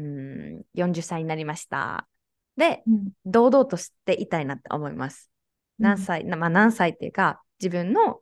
40歳です。40だよ。何か。みたいな。だから、うんね40歳、よ40歳なんです。すいません。なんかおばさんね。とか、そんなんじゃなくて、私、うんよくこう、もう私はおばちゃんだからね。とか言うのも、ちょっとこう、うんネガティブな意味で言われると、うんえそんなん言わなくていいの？もう、一人の人間だだけだから、それだけだから、みたいな。全然なんか、何々だから、もう私は価値が下がっていってるのよみたいな感じの表現のこう言葉とかあるじゃないですか。あれもすごいこう絡まってるなって思うんですけど、全然こう、年をね、取っていくことも、その数字が大きくなる高くなるかな、うん。うん、ことが、なんか全然恥ずかしいことじゃないんですよね。で、もしかしたら、なんかこれを聞いてるね、年上の方が、え、でもアリスまだ25だから言えるんだよ、みたいな、言うかもしれないですけれども、でも私は、もちろんありましたよ、昔。ね、40なるの怖いなとかあったわけじゃないですか。だけど、それも手放す練習をしてきて、20の時の私も丸。30にこれからなっていく私も丸。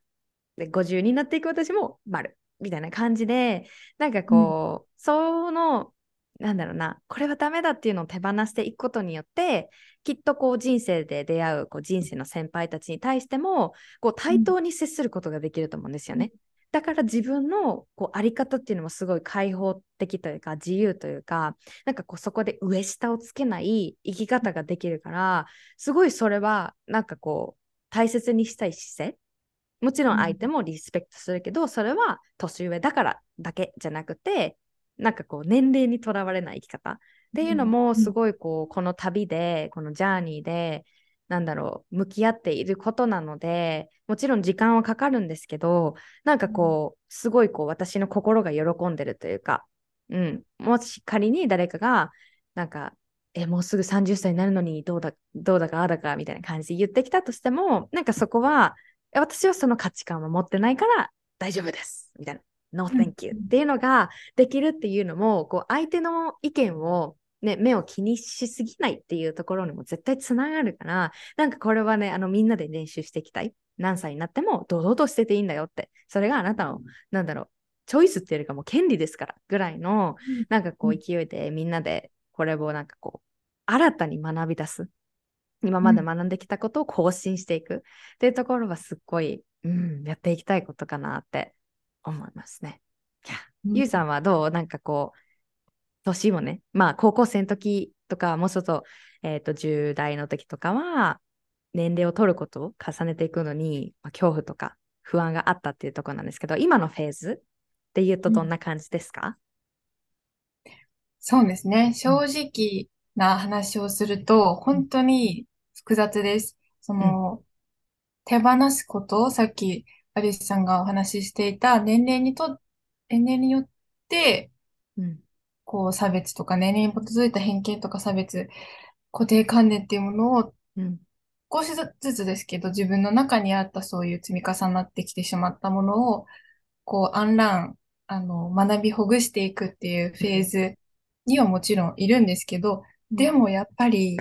へばりついてるものですから、うんなかなか取れないんですよね、私の場合は。そこは個人差あると思うんですけど、戦ってます、常に。正直な話すると、うんこういろんな、いや、そうじゃないよっていうふうに、こう、自分を肯定して、年齢によって自分の価値が変化するのではなくて、自分は自分でいいんだ。これからむ向かっていく未来に対しても、ポジティブに無理にじゃないけど、その肯定して受け入れてエンブレイスしていくっていうことは大事にしたい一方で、でもやっぱり入ってくる情報は変わらないし、何かそこで急に変えられるものがあるわけではないし、あと日常会話でも、やっぱり友達とか、あとは会社の先輩とかから、ふとした時にこう、降ってくる言葉とか、うんなんかそういうものはやっぱり変えられない。コントロールできることとできないこと。自分の中の捉え方はもちろん変えられるけど、うん。外の部分、自分の外側の世界に関しては、どうしても変えられることにも限度があったりとか、うん。あとはやっぱりその自己肯定感がこうある程度高いときはうん。気にならないんですけど、うん。なんかいろんなことが落ち込んでいたりとか、うん。ちょっとダウンなうん時期だと、やっぱりなんかそういうのにこうダメージを受けやすい、うんそういう状況を作ってしまっていたりとかして、なので、あの、そうですね、誕生日とかに余計にそういう怖いなって思う、うんうん。そのお化けみたいなものに襲われることがあります。うん。私今29なんですけど、うん。この前、この前っていうか先月29になって、なんかその、昔だったら、今はもうだいぶマシにはなってきたんですけど、昔だったら多分29、うわーみたいな、そう思ってたんじゃないかなってうんうん。思いますし、今正直自分もこう29っていう数字を見て、うん。なんかもうメディアでも29ってすごいなんかこう瀬戸際みたいな、30の、もうあら、もう完璧にアラサー、カテゴあえて言葉として言うと、まあアラサーっていう。うんうん。層になると思うんですけど、うん。あ、なんか大丈夫みたいな29だけど、まだこれできてないのとか、なんかそういうこと言われる時期なんじゃないかなってまさに思われる、思うんですけど、うん。なんか、うん、29っていう、まあ確かにただの数字なんですけど、でもそれがどれだけ自分にとってどんな意味を持つのかっていうこと、で、これから、もちろん、これから30、31、32ってなっていくときに、なんか、その変化をどうやってこう、前向きに捉えられるのかっていうのは、うん。日々試行錯誤してます。でもなんか、そこですごい助けになっていることは、うん。昔と比べてやっぱりメディアでも、そのエイジズムに反対する考え方とかも確実に増えてきてので、私が高校生だった時とかと比べると、だいぶ、あの、全然、まだまだ問題はあるんですけど、うん。なんか少しずつ前向きに捉えるのを助けてくれるようなメディアの描き方も徐々に増えてきているので、例えばそういうドラマをこう見るとか、うんうんうん。あとはその、私よく芸能人、わかん皆さんどうかわかんないですけど、芸能人からやっぱり影響、SNS とか見てると、ドラマとか映画とか、ソーシャルメディアとか見てると、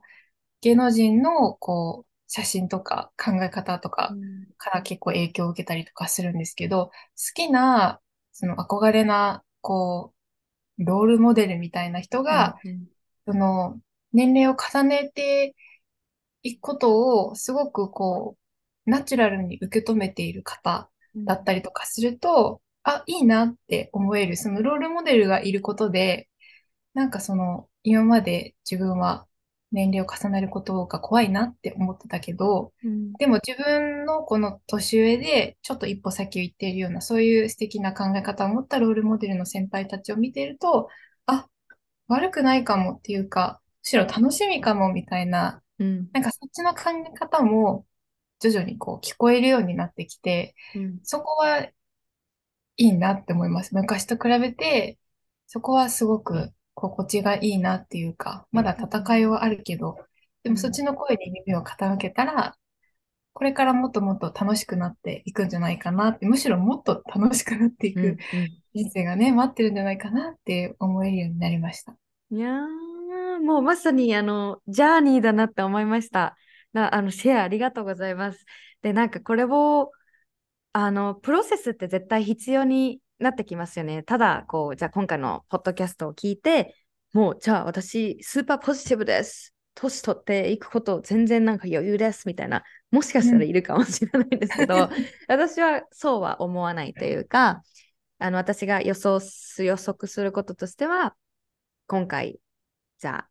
今までもうどっぷりそのエイジズムに使ってた。で、うん若い方がいいんだとか、なんかこう社会が言ってるところにどっぷり使ってました。で、今回のこのエイジズムのポッドキャストで、なんか気づきがあったと。で、そこから絶対葛藤していくんですよね。葛藤するプロセスって絶対通っていくし、やっぱりこう、一人だけの問題じゃなくて、日常生活で様々なこう情報が入ってくる、様々な出会いがある、どんな会話が生まれるかもわかんないっていう、その予測なんてできないこう人生ってそうだと思うんですけど、その中で、はなんか、あすごい傷ついたとか、あやっぱり年齢って重要視されてるんだ、この世界ではって落ち込む時があるかもしれないし、今が、今こう、イーさんがね、言ってくださったように、なんだろう、自分にとってのロールモデルを発見できる日が訪れるかもしれない。で、これってすごいなんか、あのーすごいニュートラルなことで、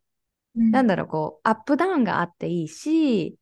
なんかこう、今のポケモンの、じゃあ10レベから20レベに行くためには、こう、まあ、戦いだったりとか、葛藤だったり、なんだろう、向き合いだったり、やっぱりそれなりのね、エネルギーだったり時間は要すると思うんですよね。だからこそ、なんかこの、このプロセスに、なんだろう、価値を見出してあげること、それ、プロセスがあるんだよっていうのを前提にしておくと、あ、そっか、悩んでる自分もいいんだとか、葛藤してる自分もいいんだ、それって向き合ってる証拠だ証拠だよねっていうふうになんか思えたら、すごいこう、なんか素敵だなというか、自分のこのセルフラブジャーニーをサポートしてくれる、うん、考え方になるんじゃないかなって、うん。思います。はい。そんなね、あの、イーさんなんですけれども、じゃあなんかこの今、戦ってるっていうふうにね、あの、言ってくださいましたけど、じゃあどこに向かっていきたいですか？なんか最終的にこう年を重ねるっていうことに対してのなんかこう体現したい、落とし込みたいなんか概念というか捉え方っていうのかな？はどんな感じですかゆうさんは？えー、それすごい難しいな。自分の中でも今、うん、どこに着地しようかみたいなうん、考えてる段階なんですけど、うん。でも、ゆくゆくはこの今すごい抗ってる、戦ってる、まあ、葛藤とか迷いとか、うん。たまに落ち込む時もあったりとか、いや、今日はいけるなって思う日もあったりとか、うんうん。そんなこうアップダウンが激しい時期なんですけど、今は。でも、ゆくゆくはいつか、うん。いつかはわからないけど、でもいつか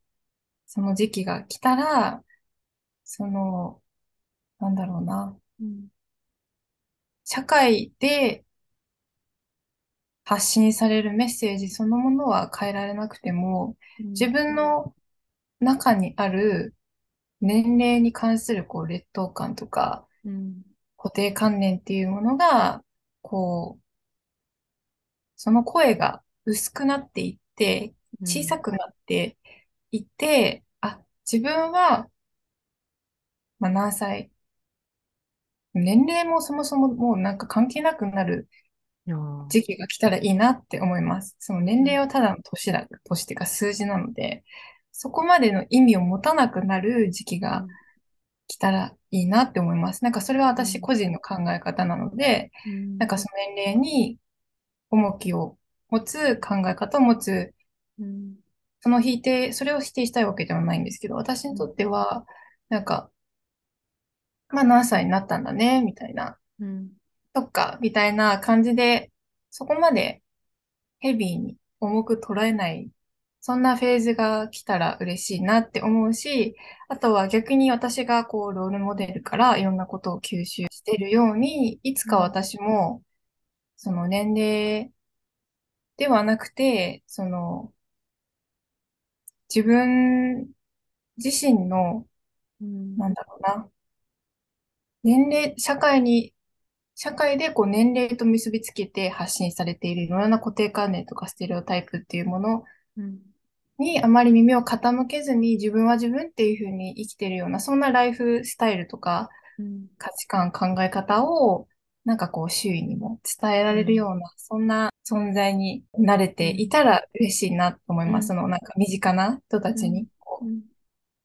なんかこう有名になるとかっていうことではないけど、ちょっとした会話とかでも、そんなメッセージを伝えられたら、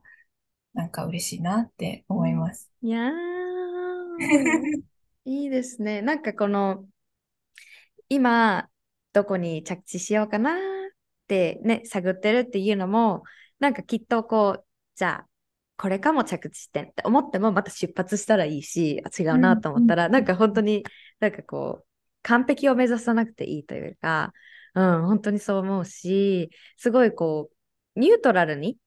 ね、こう捉えられるってすごい大切だなって、大切なスキルだと思うんですよね、これも。こう、たくさんのよしあしとか、年齢の30代は、40代はっていう風に、いろいろこうメッセージ性がついてくる社会に生きてるからこそ、やっぱりこうニュートラルに物事を見るっていうのが、うん、あのすごく難しくなっている中で、うん、でもそれを練習していくことって私は可能だと思ってるんですよね。で特に、うん、あのボディポジティブの観点で言うとあのボディニュートラルっていう観点も、えっと、視点もあってなんかこう私は美しいっていうふうに、ね、みんなと誓っていいんだっていうこのボディポジティブもなんかこう前向きな姿勢もあるんですけどニュートラルっていうのはなんかこうただ私がこの存在しているだけみたいな。うん、で見た目のなんかこう、これいいね、こういう、なんか私、綺麗よ、今日もいいわよ、みたいな感じじゃなくても、ただ、なんかこういうふうに今日こうやってイさんとお話できていること、もう、それで合格、みたいな、とか、うん、なんかこう、もう何もそのこと考えなくても、なんかこう、ただここにいる。そして、さまざまなことを経験している。人生を生きているっていう、なんかこの、よし、足に傾くんじゃなくて、なんかすごい中性的な考え方も、うん、あの、私自身、日頃からこう練習しているんですけど、やっぱり私のね、ゴールも、こう年齢に関しても、なんかあるじゃないですか。日本の私好きな文化としては、80歳、なんて言うんでしたっけ？なんかこう、ことぶきみたいな言葉、漢字使って。何でしたっけ？なんか還暦とか。うんうんうん。あるじゃないですか。ですよね。うんうん。なんかそれも、それって結構、なんか、ネガティブな意味っていうよりかは、私は、ここまで生きてきた。わーって、おばあちゃんもう90歳まで生きたらすごいねみたいな、なんか、ここまですごいねみたいな感じの、それが、なんかこう、20代とか何歳とか関係なく、まず自分自身にできたら、なんかすごくこう、お祝いの一歩ができるんじゃないかなって、そのニュートラルな一歩、はい、うんうんうん、できるんじゃないかなって思いますね。だから、これも練習だと思います。戦いあると思います。本当に複雑な社会でいろんなメッセージがあるし、そういう広告とかもどんどんこう押してくる。そっちもこうすごいこう巧妙に賢いですから、やっぱり。あの専門で やってるので、うん、ね、そういうところっていうのは。だからそこにまず気づいていくだったりとか、本当に大切だなって解放していってあげること。うん、がキーワードになってくるんじゃないかなって、その自由に、うん、まあ、ありのままで、うん、生きていくっていう上で。で、なんかまあ、誕生日を迎えることに対して、まあなんか、あの、ゆいさんの投稿がすごい、あの、印象的だったんですけど、そのワクワク？誕生日に対してワクワクするっていう、うん、まあ、ちっちゃい時、ケーキやったプレゼントやったー、明日誕生日やねとかそういうふうに思ってたワクワクのちっちゃい時からだんだん大人になって、それが嘆きになっていくみたいな。で、あの投稿すごいこう印象的で、ちょっと聞いてみたいんですけど、なんかじゃあ、今の、こう、ゆいさんにとっての誕生日を迎える。まあ、先先月ね、あのー、一つ、年が重なったっていうことなんですけど、うん、そこに対して、自分になんかこう伝えたいことというか、29年間生きてきて、なんかどんなことを伝えたいですか、そうですね。やっぱりこれに尽きるなって思うのは、その、アリスさんもさっきおっしゃってましたけど、それだけ生きてきた証なんだなっていう、その、まあ、さっき年齢がそこまで大きな意味を持たなくなってほしいとかって言いましたけど、でもそうでもないなって思ったりとかして、やっぱりそういう意味では年齢は大事なのかなって思います。そのセレブレートする自分が何年今まで頑張って生きてきたのか、なんか功績、なんか成績がどうだったとか、どんな結果を出したとか、どのくらい何かに貢献したのかっていう、そういうことではなくて、あと何、何人子供を産んだとか、何歳で結婚したとか、そういうことではなくて、ただこの地球に生まれて何年生きてきたのかって、その年齢、その年数は祝うことに値するすごく価値のあるうん。ことなんじゃないかなって、うん。ここでも書いたんですけど、その今まで生き延びて、これだけ生き延びてきたんだよ、頑張ってきたんだよっていう、うん。そのファクトうん。なんじゃないかな、その証なんじゃないかなって思うので、もしその過去の自分うん。に何か言えるのであれば、年齢を重ねていくっていうことは、必ずしもこうネガティブなことなんではなくて、むしろこうレベル、すごい口が変に回って、レベル、レベル アップしていくこと、あとは楽しい、まあもちろん大変なこともたくさんありますけど、楽しい思い出とか素敵なメモリーと、思い出もメモリーも同じですね。うん。瞬間とか、そういうもの、なんか宝物のように、こう、アルバムの枚数がどんどん増えていくように、うん。なんか自分にとってかけがえのないうん。経験とか、そういうものが積み重なっていく、そういうポジティブな面もあるんだよっていうことを伝えてあげたいなって、すごく思います。二人とも、もうこれ、ここにいる二人もみんな聞いてくれてるはい。みんなも、今こうやって生きてることがもうおめでとうなんでね。本当に毎日生きてるだけでもおめででとうだし、うんうん。なんかその、毎日ただ頑張ってる、生きてるっていうことがす、もうそもそも素晴らしい、うん。褒めてあげたいなって自分自身にも思うことなので、うん。それはこう、皆さんにもそれはぜひ感じてもらいたいなって思います。そうですね。すごいことですからね。なんか最近思うんですけど、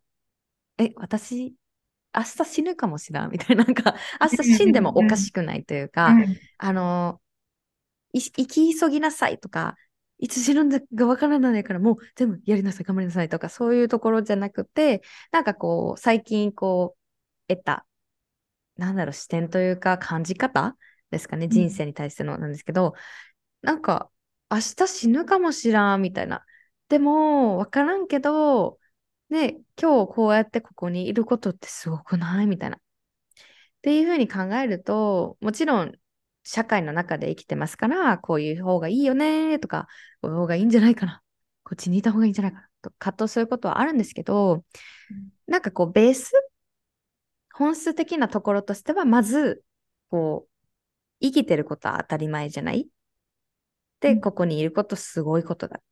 今日まで生きてこれたことは、ね無事にね、こうやってここまでやってこれてるってすごいことなんだ。もしかしたら交通事故で、ああいうのって分かんないじゃないですか、何が起こるか。ね、うんそういう意味でも、すごいことなんだって思うことが、なんかこう、セルフラブにつながる。うん、本当に思うんですけど、じゃあ最後に、なんかこう、このポッドキャストを聞いてくれてる皆さんは、やっぱりこう自分のことを大切にしたいとか、うん、こうもっと愛を深めたいわけですよね。日常的にいろんなこう葛藤とか苦戦があって、でもやっぱりこう自分の味方でいてあげたいっていう方々なんですけど、なんかこう、ゆいさんから何の視点でも観点でもいいです。フェミニズムでもいいし、その今日話したエイジエイジのところでもいいし、なんか一般的というか、ゆいさんが持ってるセルフラブなことで、なんかこうみんなに伝えたいこと、うん、何かあればお願いしたいです。そうですね。うーん、なんだろう。いっぱいあるんですけど、うん、結局はやっぱりフェミニズムの考え方にもやっぱりセルフラブとか、自分を大切にする、自分にの軸を、にまず目を向けるっていうことが大事だなって、すごくそこはオーバーラップというか、あの、重なる部分なんじゃないかなって思うので、私自身もインスタグラムで、まあ主にフェミニズムが中心のメッセージではあるんですけど、うん。セルフラブっていうことはもちろん大事に、その観点を大事にした上で発信をするようにしていて、その、なんだろうな、比較することだったり、誰かと違うからどうこうとか、あとは社会で自分がどういう、こう、レッテルを貼られているのか、どういうカテゴリーとか属性に属しているのかっていう、うん。そういうことは、まあ、もちろん、それを大事にしたいっていう考え方は尊重するんですけど、それが全てではない。うん。なので、年齢が何歳だからとか、女性として生まれたからとか、女性の体を持っているからとか、セクシャリティが何々だからとか、なんかそういうことだけではなくて、なんだろう、本当は自分はどうしたいのかなとか、うん。自分はどういう価値観を大事にしていきたいのかとか、あとは最初の方にあったような、そのどの文化が自分にとって心地いいな、フィットするのかなって思うのか、全部結局はこう、選択肢だと思うんですよね。うん。なので、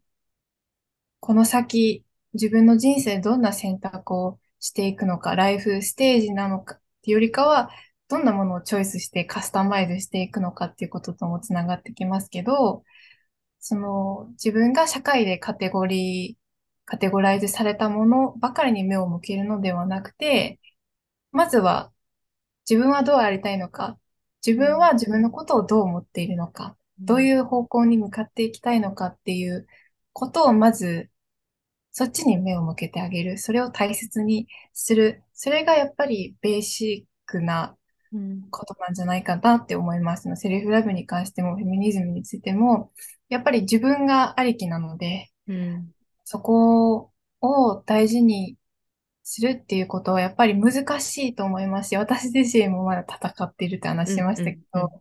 やっぱりブレたりするときはやっぱりね、あの、まあ、嵐がやってきたりとか、うん。大雨が降ったりとか、うん。なんかいろんな日がありますけど、結局はその自分のことをし一番知ってるのは自分なので、うん。なんか自分を味方につけてあげる。誰かと意見が合わないとか、誰かに価値観を否定されたとか、うん。誰かと話してるときに、あ、やっぱ自分ダメだなって思っちゃったとかっていう日がもちろんあると思いますし、メディアを見ていたりとか、うんうん誰かと会話してるときにそういうネガティブな思いとか自分を肯定できない、そんな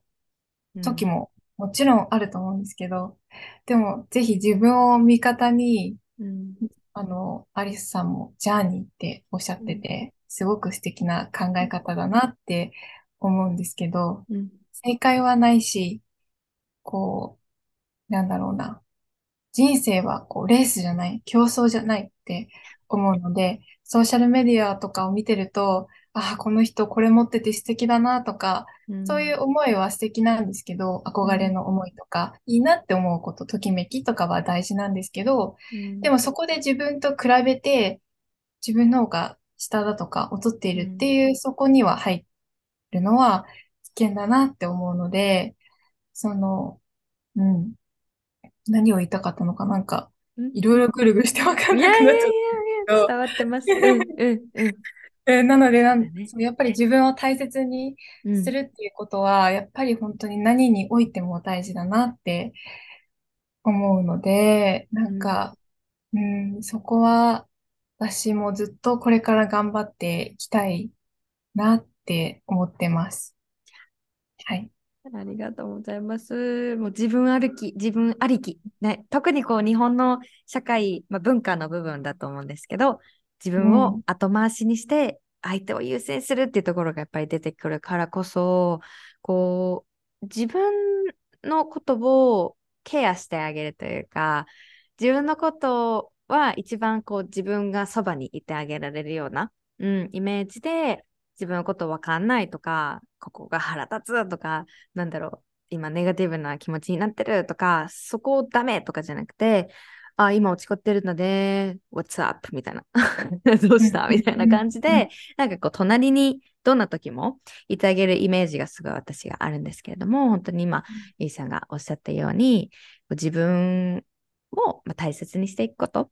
これを学んでいくことだし、私たちもまだまだプロセスというか、うん。もう本当に人生が終わるまでこのプロセスはい。なので、ね、なんか誰がこれだけできてるから偉いとか、そういう本当にレースじゃなくて、うん、もう旅、旅のそのうん。旅の間で出会う人もいれば、なんかね、一生、こ気が合うとか、この人は違うな、でもまたであ後であったりとか、本当にそういう意味でも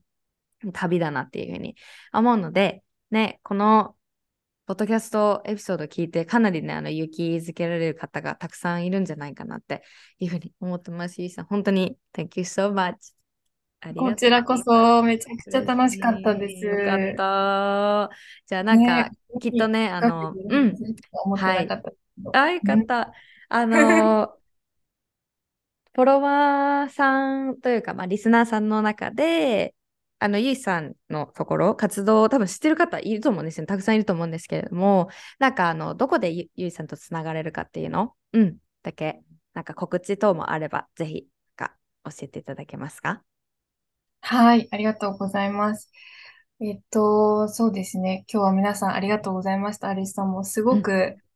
思っていた以上にこうディープで、私ディープトップが、ね、ディープトークが大好きなんですけど、うんうん、なんかこう、エイジズムの話だけにとどまらず、いろんなことも絡めながら話せて、すごく楽しかったです。で、この、ポッドキャストを聞いてくださっている皆さんも、こう、うなずきながらとか、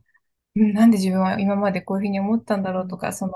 疑問にこう正直に向き合ってみるとか、なんかそういうことを一緒に楽しんでいただけたら嬉しいなって、はい、思います。で、私の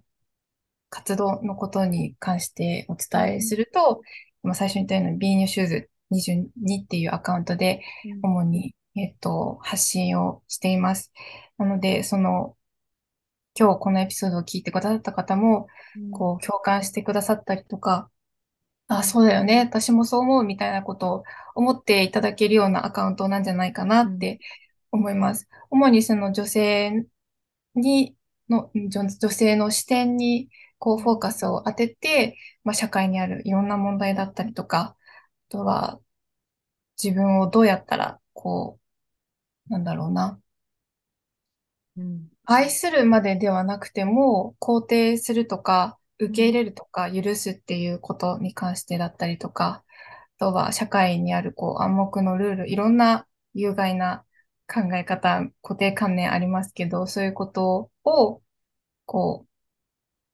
そういうことに違和感を持っていたりとか、疑問を持っている自分が一人ではない、この世界で一人なんじゃないんだっていうことを、うん、あの、伝えたいなっていう思いで発信しているので、うん、なんか生きづらいなとか違和感あるなとか、なんか自分の周りにいる人とこういうことをあまり話しづらいなって思っている方、たくさんいると思います。私のアカウントをフォローしてくださっている方ともそういう話をしたりするので、なのでなんか自分一人じゃないんだっていうふうに思って、あの、もらえるアカウントでやりたいなって思うので、うん、なんかその、いいねをしてくれたりとか、シェアをしてくれたりとか、あとは DM で、あの、私もこういうふうに思うんですけど、このポスト見てこう思いますとかっていうことをいろんな方に言ってもらえるので、うん、なんかそういう場所、セーフなスペース、社会問題とかはもちろんそうですけど、セルフラブジャーニーだったりとか、メンタルヘルスに関しての、そういうことを話せる、こう、セーフスペースであってほしいなって、はい、思うので、ぜひ、あの、チェックしてほしいなって思います。あと、もう一個私コミュニティをやってまして、あの、今年の6月に、その、さっき話したような、こう、社会問題について、フェミニズムについて、セルフラブについて、こう、話す人が周りにいないなとか、なんか社会に対してアクションを起こしたいなとか、そういうふうに思っている人たちの居場所をなんか作りたいなみたいな、ちょっとおこがましいんですけど、なんかそういう場所を、なんかそういう場所でありたいなっていう思いはずっとあったんですけど、発信活動を始めて、と3年目に突入したんですけど、なんかそういうフェーズに入ってきたので、なんかコミュニティを作りたいなってことで、あの、この社会にいる誰もが何にでもなれる、何にでも目指せる、うん、どんな自分にもなれるっていう、そういう社会を目指したいなっていうことで、あの、フェミニズム、日本にある、その主に日本のフェミニズムのムーブメントを後押しするための、なんかそういうコミュニティを作っています。あの、アウェイクっていうんですけど、私のえっ、と、インスタのアカウント、個人アカウントの方からも飛べるようになってるので、なんかもしそういう話をしたいなとか、セルフラブもそうですけど、フェミニズムについて話したいなとか、そういう場所が欲しいなって、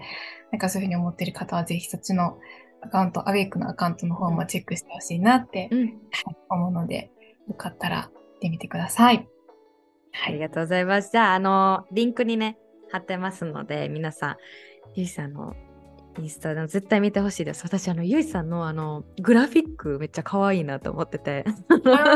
世界観もすごい素敵だなって思うしなんかやっぱりそこには思いがあってで今私も聞いててすごいああゆいさんと改めて本当につながれて私もすごいこうありがたいというかうんなんか恵まれているとか本当に感謝うんだなと思うしはい皆さんもぜひぜひ見に行って「Say hi!」ねなんか「ヤッホー!」って聞きましたでもね何か一言かけてもらえたらなっていうふうに思いますはい今日は素敵なゲストゆいさんでした。ありがとうございました。ありがとうございました。バイ。